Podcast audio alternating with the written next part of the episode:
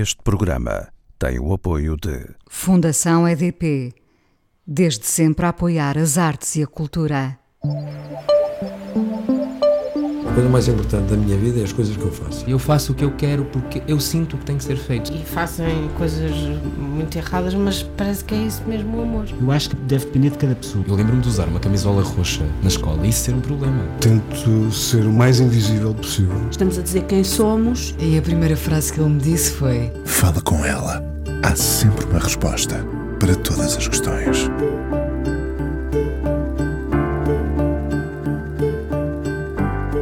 É comum ouvi-la dizer: ainda vamos trabalhar juntos. Uma mulher que apaixona os outros com as suas ideias e facilmente os seduz para trabalhar com ela. De São Paulo trouxe um magnetismo que perdura décadas depois de cá ter chegado. Lançou revistas, oito. Pôs os portugueses a ler temas que ainda eram tabu, ainda serão. Escreveu livros, apaixonada pela literatura portuguesa, fascinada pelo país. Os de fora veem sempre melhor cá dentro. Alguém que nos fez gostar mais de quem somos, do país, dessa ideia de pátria. Já agora, essa ideia de pátria ficou muito vincada na revista que levantou voo e ganhou sistematicamente prémios internacionais de melhor revista de bordo. A UP trouxe o país escancarado com uma beleza que nos fazia levitar ou já não estivéssemos suspenso entre nuvens. Paula Ribeiro, uma velha amiga, proporciona este reencontro no Fala com ela, diretora da revista UP e de uma série de publicações que arejaram o país. Uma medalha de mérito é pouco. Olá, Paula. Oi. Essas suas aberturas são sempre Ui. é para descolarmos É. daqui para a conversa. Hum, sente que temos sido gentis consigo? O país tem feito por eh, eh, merecer a sua vida cá? Muito. Muito. Nossa. Nossa. Como na canção do Gilberto Gil, foi Portugal que me deu regra e compasso. Quer dizer, eu também vim numa altura da vida, da, né? vim com 28 anos. E informação, acho que gente- é uma idade muito curiosa, porque a gente é quase adulto, né? E, E tem o mundo todo pela frente. é, e muitas certezas, enfim. Então, eu posso. É é óbvio que eu me sinto. Eu tenho um, um pedacinho de Brasil ainda, e vou ter sempre, e gosto de ter, e alimento essa parte. Mas Portugal me fez. ah, me deu esse, es- esse esquadro. Eu acho que tem uma. Deu-lhe um molde. É, eu acho que essa coisa. eh, às vezes as pessoas, quando eu me incomodo com alguns excessos brasileirísticos, eu digo, é, eh, são muitos anos, então algum exagero me incomoda, porque tem essa coisa de 33 anos em Portugal, quer dizer, tem que ser mais eh, light, mais. eh, não tão afoita, Moderada. moderada. Em que Brasil viveu até chegar cá? São Paulo. Sim, sim, em que Brasil, no sentido. Ui! Fez, trabalhou em cinema. É, eu comecei a trabalhar muito cedo. Eu comecei com 15 anos. Eu, meu sonho era trabalhar fora. E o pai de uma grande amiga minha, que era um, enfim, foi meu guru, meu primeiro guru. Eu tive muita sorte com os gurus. Eu tive três pessoas na minha vida, pessoal barra profissional, que me indicaram Caminhos. caminhos e me e- e foi muito importante o que eu recebi deles. E o primeiro foi esse, que era o Carlito Maia, que era um publicitário muito conhecido no Brasil, era pai dessa minha amiga. E ele foi trabalhar na Rede Globo de televisão. E nessa altura, a Globo, estamos falando de 1974, em pleno ano da Revolução, a Globo abriu em São Paulo uma galeria de arte por onde passaram os maiores artistas plásticos do Brasil na altura. E o Carlito me perguntou: você quer trabalhar na galeria? Eu quase morri. A minha mãe quase o matou, porque como assim vai trabalhar fora? E o colégio, eu eu falei não, mas eu consigo as duas coisas. Então eu tinha aulas, eu entrava no colégio às sete e quarto da manhã, saía ao meio dia e quarenta, ia para casa, tomava banho Entrava na galeria às três da tarde, saía às dez da noite. Esse foi meu primeiro emprego. Eu ganhava muito bem. Pra você ter uma ideia, minha mãe tinha 36 anos e era uh, PR, era uh, diretora de relações públicas de uma grande construtora no Brasil. Não dessas que agora estão na moda no Brasil, que estão derrubando o Brasil, mas de uma outra. E eu ganhava o mesmo salário da minha mãe. E isso já criou de, de cara um problema, porque a minha mãe era daquelas mães que dizia assim: o dia que você ganhar o seu dinheiro, você manda na sua vida. Até lá. Só que foi muito rápido. Eu, com 15 anos, comecei a trabalhar. Começou a mandar na sua vida. Comecei a mandar na minha vida. E eu fui uma adolescente que dei muito trabalho, porque, enfim, eu amava teatro, amava música, e eu assistia todos os concertos, e via todas as peças, enfim. E foi assim que eu conheci o meu primeiro grande namorado, que é um ator muito famoso. Quem é? Quem foi? Chamava, chamava não chama, chama Neila Torraca. E eu fui ver uma peça com Ney, fiquei encantada. E na, no espetáculo seguinte, eu enlouqueci, acabou o espetáculo, eu fui lá dizer que eu estava apaixonado por ele. Isso com que idade? 15. 15. E meu amigo até hoje.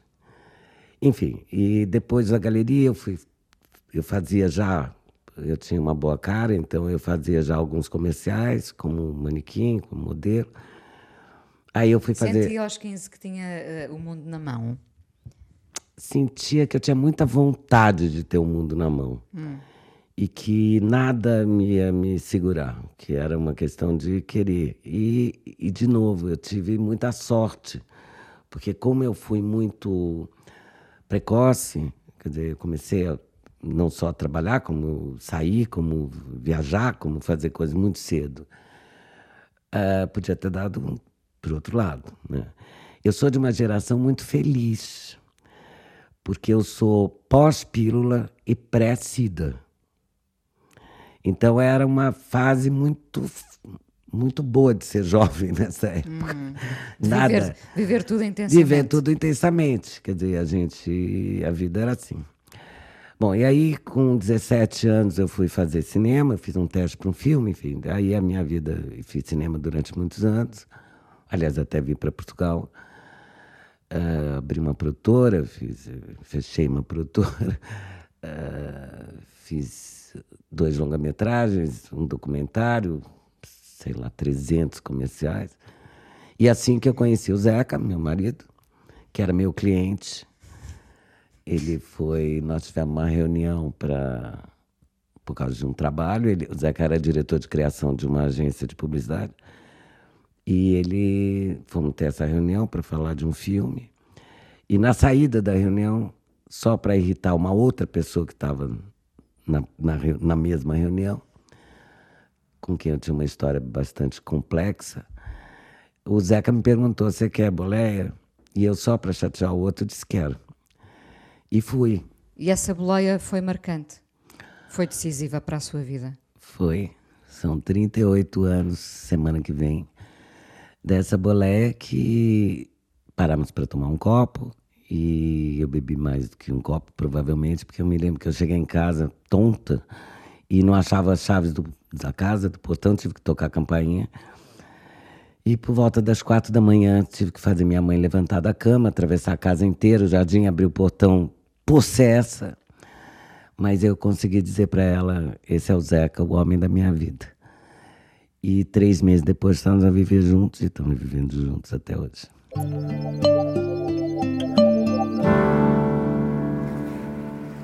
Então, essa pandemia, que a gente vai seguramente falar dela. Agora mesmo. Mas esses, esses últimos meses acirraram em mim umas coisas que eu achava que estavam perdidas quase. Estavam lá, eu sabia que eu era, é, mas não estavam tão agudas. Um é o Brasil, o outro eu nunca fui tão feminista como eu sou hoje.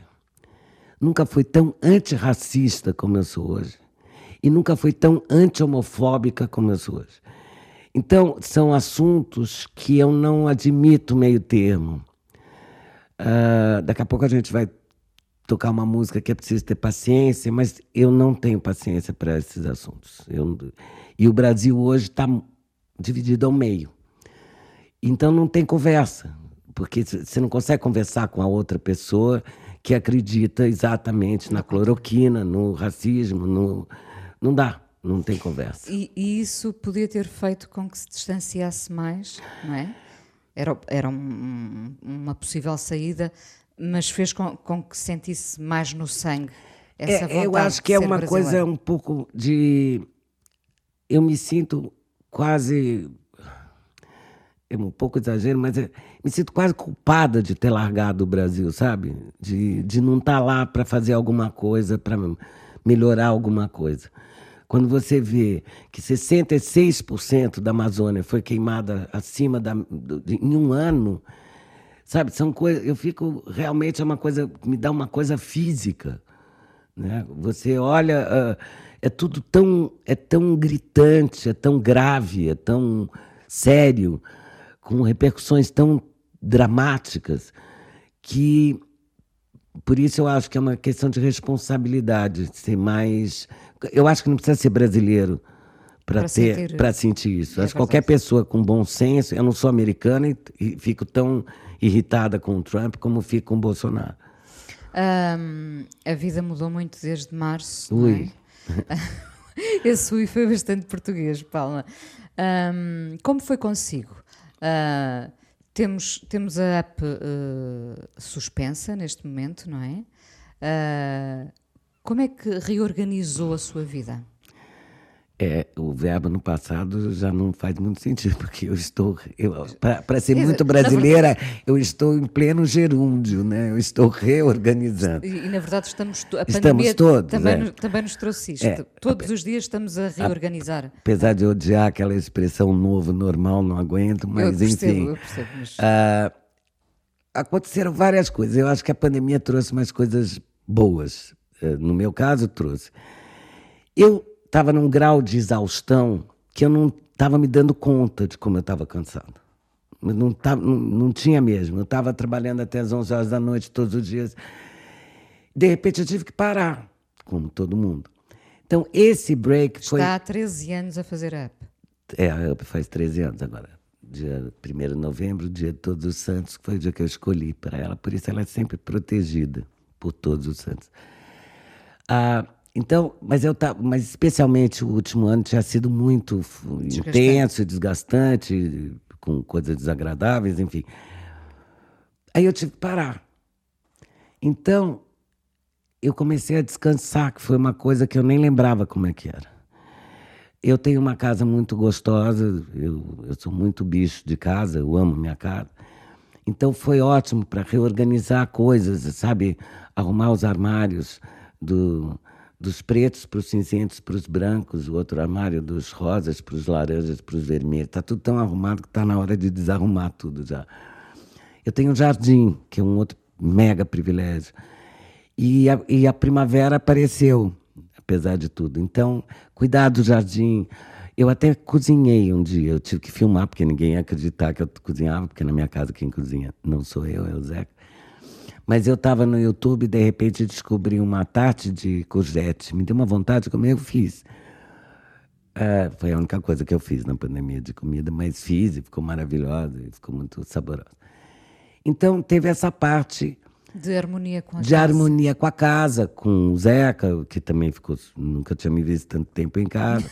eu tenho a vantagem de ter uma casa grande, quer dizer, ninguém ninguém se atropela, né? Ficava cada um no seu canto e nos encontrávamos nos horários de refeição. E aí as coisas começaram, aí acabou, né? Você já está de férias, já passou março, já passou abril, maio, aí você já começa a ficar mais tensa, uh, não só com o mundo de um modo geral, mas com, com o futuro, com o presente e com o futuro. E esses últimos quatro meses têm sido muito angustiantes por causa disso. A revista está suspensa, não sabe até quando, e essa incógnita não é uma coisa agradável. Eu tenho 61 anos e eu já fechei muita revista, como você sabe, já passei por muitos. E você sempre acha que você está preparada para mais uma, mas, mas não está. Não está. E, ao mesmo tempo, a vantagem dos 61 anos, além das rugas, é. Você sabe que tudo passa. Então, uma hora vai passar. O que vai vir depois do que vai passar, o tormento, depois da tempestade se virar bonança, o novo vamos ver. O novo continua a ser muito apelativo. Por isso é que a Paula diz, uh, ainda vamos trabalhar juntos, e as pessoas ficam muito animadas com isso. Eu sei, porque, porque azou-se depois. Uh, porque o novo é apelativo, é o novo que nos faz uh, acordar todos frente, os dias claro. e para a frente, não é? Uh, vamos ouvir esse paciência, que é, que é uma coisa que imagino que tenha que ter agora, apesar de, de estar mais uh, extremista em alguns aspectos, neste momento. Nesses aspectos, é como diz uma grande amiga minha, o meu nome é o meu apelido é paciência, o meu nome é sem, né? Então, para aqueles aspectos, eu estou sem paciência, mas para outros, a vantagem do 61 é que, é, como diz o Lenine, é preciso ter paciência. Vamos ouvir o Lenine e já voltamos à conversa.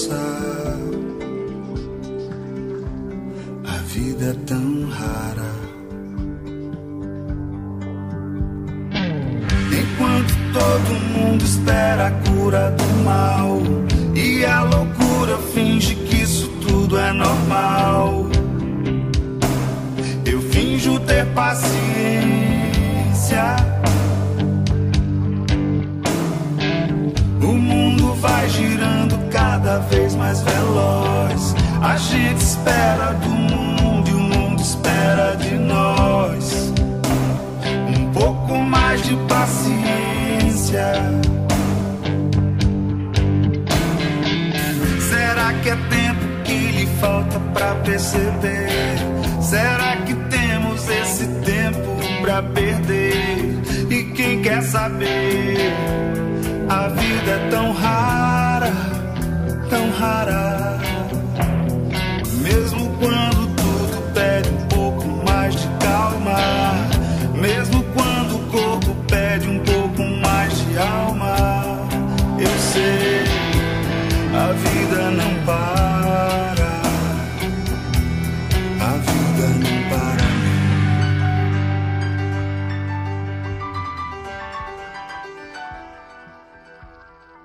Paula Ribeiro, diretora da revista Up no Fala Com Ela, na Antena 1, lançou em Portugal uma mão cheia de publicações. Paula, o mercado dos jornais e das revistas está uh, todo explorado em Portugal, estamos a deixar cair o papel. É porque eu vejo ao mesmo tempo no, no mercado internacional uh, uh, revistas tão apelativas, as revistas nunca foram tão bonitas. Uh, revistas de, de, de, tudo e mais alguma coisa, revistas que trazem papel para, para decalcarmos, para fazermos. Flow. flow. Exatamente, Amo a Flow. flow. Tem claro. coleção de Flow. Tem, pois, eu também coleciono os papéis, hum. enfim. Uh, o que é que se passa em Portugal? Qual é a sua visão sobre o mercado em Portugal? Porque é que nós não, não temos capacidade de criar. Uh... Não, não é que nós não temos capacidade de criar. Isso é uma das minhas grandes batalhas há anos. Eu quando eu dirigi a Cosmopolitan, em 92, no, durante aqueles anos, a Cosmopolitan era, pertencia a Rush, a maior editora do mundo na época. E eu tinha uma guerra com a Cosmo, com a Rush Internacional. Tinha um imbecil que era o vice-presidente da Rush. Ele vinha uma vez por ano a Portugal. E tínhamos umas conversas irritantes, porque ele ficava sempre me questionando por que, que eu não traduzia simplesmente a revista da capa contra capa, como outros países faziam da, da Cosmo Americana, como a Turquia, por exemplo. E eu dizia, pois é, mas Portugal não é a Turquia. E ele respondia, tem a mesma renda per capita. Eu dizia, bom, renda per capita não tem nada a ver com cultura. E ele dizia, você está menosprezando o Império Otomano? Eu disse, não vou discutir história com um americano, né, que não sabe geografia, enfim. Ah, e, e, nós tivemos, quando as revistas femininas foram lançadas, que aquelas coisas muito portuguesas, que a Máxima, a L e a Marie Claire foram lançadas no mesmo mês. Então, do nada, nós passamos a ter três revistas. E naquela altura, e depois eu fiz a Ativa, mais tarde a Cosmopolitan, Nenhum de nós fazia revista antes. Mas todos nós éramos, todos que faziam, que fizeram a Máxima, a Hélia, a Marie Claire e a Cosmopolitan, nós éramos alucinados por revista. Então a gente viajava e trazia revista, etc. Eu trabalho, tenho o privilégio de trabalhar já há alguns anos com Paulo Gomes, que é meu editor de moda, o Paulo é dessa geração. A gente trazia, pagava para quem viesse. O problema de Portugal é a gente não tem massa crítica. E isso é uma questão, quer dizer, eh, voltando para o caso da TAP. Por que, que a TAP é tão importante para Portugal? E por que, que a gente precisa estar tá, uh, indo da Europa para a América do Sul, para a América do Norte, da América, da América do Norte para Portugal e para a África? Porque só, só Portugal não sustenta uma companhia aérea. E só Portugal não sustenta uma revista. Então, é o que está acontecendo no mundo inteiro é, as revistas estão cada vez mais de nicho. Então, elas são mais caras, porque o papel é mais bonito, porque as tiragens são menores, o custo é maior. E tem uma outra coisa. A maioria das revistas hoje tem que ser bilíngue, que é o caso da UP. A UP hoje tem um milhão, tinha antes da pandemia, um milhão e setecentos mil leitores. Quando me perguntam da Icon, que foi uma outra revista que eu fiz no ano 2000, que era linda. Uma das mais bonitas de sempre, não é? Então, quando pergunta assim, ah, mas você não tem saudade da, da Icon? Eu digo, olha, o último número da Icon eu escrevi no editorial, agradecendo as 3.600 almas que compravam aquela revista. 3.600 pessoas. Hoje a UP tem 1 milhão e 700 mil. Eu prefiro falar com 1 milhão e 700 mil do que... E esse é um problema, nós não temos massa crítica para fazer uma revista mais cara. Ou tal. De nicho. De nicho. Ou melhor, temos que, eu acho, eu acho que temos, temos que pensar como e, e, e tem formas de fazer. Porque o papel, o, porque é o objeto que conta, não é mais só o texto, não é só mais a imagem. É muito mais, eu diria até que se calhar é muito mais o objeto. É o objeto. Quer Nós dizer, estamos fascinados. A diferença por... da, de uma revista em papel para uma revista online é o objeto. Nós estamos muito fascinados pela beleza. Ainda bem, né? Sim, sim, demorou muito tempo, demorou. até diria. É, eu acho que falta mais gente fascinada pela beleza, porque tem gente fascinada pelo lixo também, como também, aliás estamos também. vendo no mundo. Gosta do, do rasto que tem deixado, olhando para as suas uh, revistas que dirigiu. Uh, olha para trás e agora está tudo catalogado. É? tudo arrumadinho. tudo arrumado.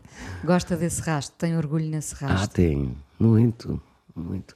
Eu fiz uma coisa agora, agora, há 15 dias, uh, arrumando cada pasta de cada revista de, do jornal, dos, dos livros, enfim. Eu fui achando os cartões de visita. Aliás, desde as produtoras do Brasil. Paulo Ribeiro, produtora. Paulo Ribeiro. Guardava sempre tudo. Estava dentro das coisas. Aí eu fiz um quadro só com os cartões de visita. E termina com da up, mas eu deixei um espaço grande embaixo para o que virá. Para o que virá. Então, é claro que olhando para trás, eu, tenho orgulho sim do que eu fiz. Hum, um, a, sua a sua vida já foi muitas coisas, já teve muitos combates, até de saúde. O que é que a intimida? Olhando para trás. Intimida? Nada. É. Não, não, nada me intimida. É, é, é, meio arrogante dizer isso, né? Mas eu, meu pai era muito bravo. Era um homem bravo.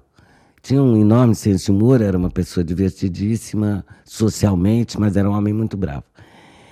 E eu, durante muito tempo, tinha muito receio, tinha medo do meu pai. Por uma série de razões, enfim, um belo dia, eu, como diz a Rita ali, um belo dia resolvi mudar. E tinha um, o jantar era soufflé. E meu pai era muito rigoroso com os horários. E às oito horas tinha o jantar, então veio a moça com o soufflé e meu pai estava dormindo numa outra sala.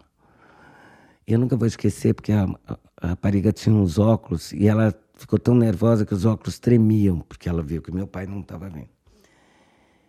Ficou aquele momento tenso e eu disse: pode servir. Ela, como assim? Eu falei: pode servir. Soufflé tem que servir, senão gela. E assim foi. Minhas irmãs e minha mãe e eu jantamos, Isso todo é mundo tenso. Sim. Elas foram, levantaram, foram dormir. E eu fiquei sentada no mesmo lugar. A mesa da casa de jantar da minha mãe era retangular como essa. Meu pai sentava numa cabeceira na outra. Eu tinha 13 anos. E aí ele levantou e viu que o jantar. Eu falei, pode deixar o lugar dele posto. E ele levantou, viu aquilo, não sei o quê. E eu disse, pois é, você quer ordem, tem que ter ordem. E a partir desse dia, eu vi que se eu não tinha medo do meu pai, eu não precisava ter medo de nada. Então, medo e timidez é uma coisa que eu não tenho. Hum, uh, esse momento parece muito simbólico porque. O soufflé murchou. o soufflé murchou, é uma boa imagem. Uh, porque deixou de facto de ter medo de, de ter cabeceiras vazias à sua frente, uh, independentemente de quem vier e ocupar essa cadeira depois uh, está pronta para, para o diálogo ou para o combate? Ou para o combate. Isso é outra coisa. Eu, ao longo desses anos, desses 30 e tal anos dirigindo revista em Portugal, eu trabalhei em várias editoras. Eu trabalhei em quase todos os grupos editoriais. E tive vários combates. Tenho, tenho amigos queridos que são ex-chefes que são meus amigos até hoje.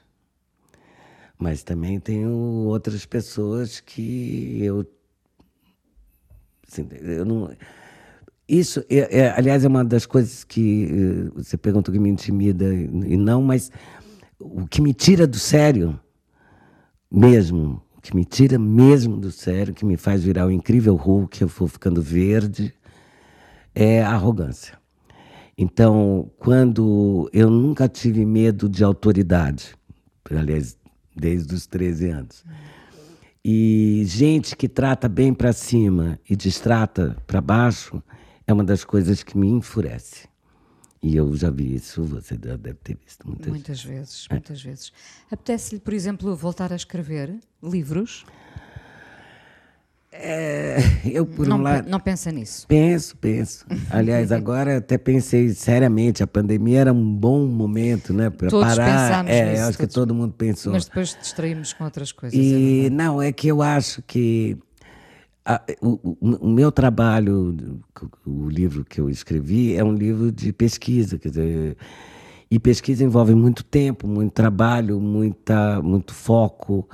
E eu tenho um projeto de, desde então, de muitos anos, que a minha editora Guilhermina Gomes do Círculo vive dizendo que, ai, Paula, vamos fazer, que é a história das revistas em Portugal. Mas, sobretudo, das desse, desse período. Não é das revistas, não vou falar da crônica feminina, era desse período, desse período porque, porque, no fundo, representou também uma certa emancipação feminina, não é? Não, é tudo. É, esse período é tão rico, é tão rico, em todos os sentidos, inclusive econômico as pessoas hoje não têm noção do dinheiro que circulou, das brigas entre as grandes marcas para aparecerem nas revistas, a localização da publicidade e tal. Estava uma boa série de televisão. Bom, é, eu tenho uma amiga que diz isso também. E a ideia, o, o livro tem até nome, é Revista Substantivo Feminino. Só que quando eu comecei a pensar nesse livro há muitos anos, é, era fundamental ter as diretoras falando. Né? A Madalena. Aí morreu a Madalena Fragoso. Aí a Tereza Coelho, que foi um marco, imagina, Tereza Coelho foi a primeira diretora da L, que é uma história incrível. A Tereza era casada com Prado Coelho. Aliás, o primeiro número da L tem um artigo de lingerie, sobre lingerie, escrito pelo Prado Coelho, que é um, uma coisa. Aí tem os bastidores, as brigas. Ah, dizem que o Prado Coelho insistia que a capa do número um da L Portugal devia ser a Marguerite Yourcenar, que é a coisa menos L do ponto de vista plástico, né? Ela era uma deusa, mas não era para estar. Tá. Enfim, tem mil histórias e é muito importante que as pessoas soubessem a, esse, esse, o que, que significaram esses 10 anos que coincidem com os anos 90, e tudo. Quer dizer, é uma revolução mesmo, é uma revolução num grau que as pessoas não têm. É, eu, eu dou sempre dois exemplos. Quando eu fiz a ativa, eu fiz a ativa para brigar com essa, para brigar, porque eram três revistas para a classe AB. Então a gente precisava de uma revista para classe média, para mulher da classe média. E coincide e foi um projeto muito bem montado, muito bem estruturado, com uma pesquisa de mercado incrível. E eu nunca vou esquecer, nós estávamos no Porto, e num, numa dessas pesquisas que você fica atrás do vidro, e uma leitora disse assim: essa gente que faz revista pensa que Portugal fica nas Amoreiras, porque na altura os editoriais de moda só tinham as Amoreiras. A vida anda. A, e, e tudo, a gente, as perfumarias, as mulheres, a sua mãe, provavelmente, as mães, elas tinham que ir à baixa para comprar perfume ou creme, etc. De repente tinha perfumaria em todos os bairros. Aí apareceram as marcas que estavam no país inteiro. A Benetton, as Aras e não sei o quê. Estou falando de marcas, mas acho que não tem problema. Começaram a abrir em Castelo Branco, em Leiria, em Guimarães. Então, tudo era acessível. Não estava só nas Amoreiras. E isso, se você reparar como as mulheres mudaram, porque as revistas ajudaram a dizer que o preto ficava bonito com preto e branco e o creme era fundamental você passar hidratante antes de dormir, é uma revolução fantástica. Mas vendo-a falar assim dessa forma empolgada, pergunto-lhe então por que não dedicar-se precisa do foco. E, é. o foco não nem sempre nos apetece, é. não é, Paula? A verdade é essa. Porque aí a gente é perfeccionista, então tinha que ser tudo muito. E é isso, com a perda da Tereza, da Madalena, eu fico, eu sinto falta dessa Dos pilares, desses... desses pilares dessas mulheres, embora ainda haja muita gente, Maria Antônia Paula, mãe do seu primeiro-ministro, jornalista deslumbrante, Maria Antônia foi chefe de redação da Máxima há anos. Então ainda tem muita gente é, para contar essas histórias, porque tem muita história. É, os bastidores. O que é um dia bom para si, Paula? Para começar, precisa ter sol. Eu preciso de luz, porque eu tenho o privilégio de acordar. Eu durmo com as persianas levantadas e o meu quarto dá para o meu jardim. Então, quando tá sol, eu já estou feliz. E para acabar o dia, um bom copo de vinho português sempre. E com amigos e uma boa música, para mim é perfeito. Diga de passagem, no meio, entre uma coisa e outra, eu sou daquele tipo que gosto de trabalhar. Gosto. O meu trabalho é fazer Também capa. é a sua sanidade mental. É, é? fazer capa, por exemplo, de revistas, as revistas, eh, as capas da Up são, enfim. Aliás, estou fazendo o livro. É isso que eu estou fazendo nesse momento. Com a Raquel Porto, que é a diretora de arte da UP no meio dessa loucura, eu disse, Raquel, aconteça o que acontecer. Nós temos 150 números, a UP tem, foram 150 edições. E nós vamos fazer, estamos fazendo um livro só das capas. Então, um, fazer capa, fazer pauta, conseguir trazer a foto perfeita para o texto perfeito, o título perfeito. Eu sou daquelas que ligo para a gráfica para saber se já saiu da máquina, todos os meses. Eu, o, o, diretor da gráfica, meu amigo, trabalha comigo há 30 anos. Ele fica todos os meses, ele fica incrédulo, ele fala, Paulo, não acredito que você está preocupada, porque revista só vira revista quando está impressa. E eu gosto daquele, do papel, de pegar, de ver está tudo bem. Paula, muito obrigada por ter vindo ao Fala com ela. A conversa vai seguir dentro de momentos no podcast. Agora, aqui em emissão para a despedida, vamos ouvir o Zé Cabaleiro a cantar o Variações, é isso? É, então, uh, para falar bem das revistas, a Visão, o, Pedro Ribeiro Dias escreveu um artigo na Visão há um mês atrás, que foi aí que eu descobri esse livro, esse disco. O Zé Cabaleiro gravou um disco chama Canções de Além Mar, onde ele canta clássicos portugueses, como esse que nós vamos ouvir. E o Pedro escrevia, e é verdade, eu acho que todo mundo pode sentir a mesma coisa, que curioso a gente ouvir uma coisa que a gente ouviu a vida inteira, mas de repente com outro prisma. Eu senti isso também quando eu ouvi a Carminho cantar a Carolina do Chico Buarque pela primeira vez. Eu acho que é, é muito bom, porque eu sou daquelas que não acho que a língua é exatamente a mesma. Então é engraçado ouvir um brasileiro cantando um clássico português como a canção do Engate, do Variações, na voz do Zeca. Obrigada.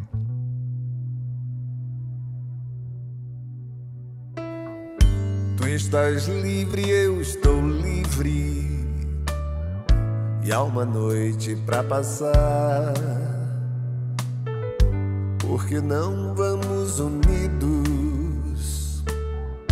Porque não vamos ficar na aventura dos sentidos? Tu estás só e eu, mas só estou. Tu que tens o meu olhar, tens a minha mão aberta, à espera de se fechar nessa tua mão deserta. Vem que o amor não é o tempo, é o tempo que o faz. Vem que o amor é o momento em que me dou e em que te dás que buscas companhia. Eu que busco quem quiser ser o fim dessa energia, ser um corpo de prazer, ser o fim de mais um dia. Paula Ribeiro, hoje no Fala Com Ela, está fora de hipótese um regresso ao Brasil. Ui, Deus me livre. Nem agora, nem nunca. Nunca foi. Nunca, nunca, nunca. Eu nunca pensei em voltar ao Brasil. Nunca. Eu estava seis meses em Portugal e eu tenho guardado, porque eu guardo tudo, uma entrevista que eu dei para o Independente, onde eu dizia: quero morrer em Portugal e quero as minhas cinzas espalhadas pelo Tejo. E isso que eu disse seis meses depois, continuo dizendo. Na verdade, hoje eu queria um pouquinho dessas cinzas para não estar toda no Tejo no Jardim das Rosas da Gulbenkian. Mas, uh, portanto, não, não, não, nunca pensei em voltar ao Brasil. Oh, Paula, uh, já, já aqui falámos de, de, de, destes meses uh, a viver com a pandemia. olhamos para um lado e para o outro, o mundo parece estar em implosão, não é? Um, enfim, o vírus pôs só no algumas coisas que já estavam mais ou menos evidentes, não é? Um, como, é como é que sairemos daqui? Pensa nisso? Penso. Já é mas... é muito difícil pensar como cada um de nós sairá daqui, mas uh, no geral. Uh, vamos ter alguma lição com o que vivemos nestes meses Olha, e continuaremos a viver? Eu acho que tomara que tenhamos aprendido algumas coisas. Né? Eu acho que é um máximo, a gente não pode garantir que tenhamos. Quando a gente começa a ver, uh, dois meses depois, do início da pandemia, os bichos andando pelas ruas das cidades, do, ovelhas numa cidade da Inglaterra, os pássaros cantando, os, o golfinho aqui na beira do Tejo, em Lisboa. É, você fala, nossa, tá vendo? É, sabe, é um sinal, vamos aprender. Acho que também a pandemia, no, no meu caso, acho que a gente agora, uma coisa, outra coisa boa da pandemia, é que a, a informação séria, a informação jornalística, voltou a ter uma relevância que ela estava meio esquecida. Né? Porque as pessoas precisam, e isso a pandemia trouxe de bom, as pessoas precisam. Aproximou as pessoas de novo da, da informação. Da informação. Sim. E isso eu acho incrível. Outra coisa que eu acho que a pandemia trouxe de bom, mesmo tendo prejudicado muita gente, foi a importância da arte. Né? O que seriam esses meses se a gente não tivesse música para ouvir? Se a gente não tivesse filme para ver? Se a gente não tivesse livro para ler? Né? É, eu adoro citar uma frase do Ferreira Goulart, que é um dos poetas maiores do Brasil, que ele diz que a arte existe porque a vida não basta. E eu acho que isso foi muito bom. Quer dizer, hoje, quando a gente vê a classe artística tão desesperada porque não tem teatro, não tem palco, ao mesmo tempo é, uma, é um paradoxo, né? Porque o que alimentou as pessoas nesse período foi a arte. Foi a arte. É, continua a ser. À medida que foi vivendo, ganhou ou perdeu uh, a fé na humanidade? Ah, tem dias. Depende. Tem dia que eu acredito que o ser humano é muito maravilhoso e que sim. E tem outros, por exemplo, quando eu vejo o que está acontecendo no Brasil e, e eu fico desesperado.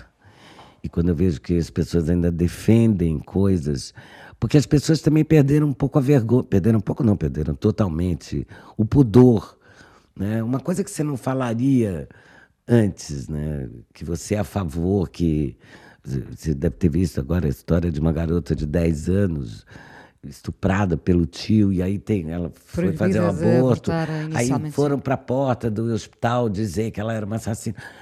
Então as pessoas falam coisas e você fala não isso não é possível. Então tem dias tem dia que eu acredito mesmo mas de novo é a arte que me fascina. Quando eu vejo que, que o ser humano também. ah me salva totalmente. Hum. eu acabei de ler o, a biografia do Woody Allen é um prazer, sabe? É um prazer. O processo de criação, como é que ele faz, o humor dele, obviamente. Então, quando você fala assim, não, tá tudo caindo aos pedaços. Se tiver um bom livro, você puder ver. Esse fim de semana, eu, nós estamos numa fase na minha casa de rever clássicos. Eu falei, quero ver o que eu já vi, porque eu sei que é bom. Eu vi o, o, A Costela de Adão, do George Cukor, com Spencer Tracy e a Catherine Hepburn, é um filme de 1949. É um hino ao feminismo. Mas é uma loucura. Eu tinha esquecido. No sábado revi o West Side Story. Então eu acho que é o que te salva. Hum. Que, que forma tem a sua fé? É crente? Muito. Olha, a minha fé é, tem muito a ver, principalmente, que é o que eu faço todos os dias quando eu acordo e é a última coisa que eu faço quando eu vou dormir, com gratidão. Eu sou muito grata, eu acredito em Deus, não é? Acredito em várias coisas, mas acredito em Deus principalmente. Mas eu sou daquelas que tem os orixás, tem um, um kit, uhum. fé. Uhum. E, mas a, a, gratidão por, por ser quem eu sou, de novo a Rita Lee sabe? De ser quem eu sou, de pensar o que eu penso. Eu sou muito grata. Hum. De ter o que eu tenho, principalmente. De ter recebido também o que recebeu. Muito, né? De ter uma família maravilhosa. Eu tenho um marido incrível, tenho dois filhos. Meus filhos são simplesmente o máximo, os dois. E, e se, os, se, os seus filhos uh, pudessem ficar só com uma mensagem sua, qual seria essa mensagem? Olha, uma só é difícil? Mas é. Eu, de novo, eu vou citar um, um outro, Peter Lindenberg, o fotógrafo que eu amava, que é: sem generosidade não há beleza. Paula, obrigada por ter vindo a falar com ela. Ah, obrigada a você, querida. coisa mais importante da minha vida é as coisas que eu faço. Eu faço o que eu quero porque eu sinto que tem que ser feito. E fazem coisas muito erradas, mas parece que é isso mesmo o amor. Eu acho que deve depender de cada pessoa. Eu lembro-me de usar uma camisola roxa na escola e isso ser um problema. Tento ser o mais invisível possível. Estamos a dizer quem somos. E a primeira frase que ele me disse foi: Fala com ela. Há sempre uma resposta para todas as questões. Este programa teve o apoio de Fundação EDP. Desde sempre a apoiar as artes e a cultura.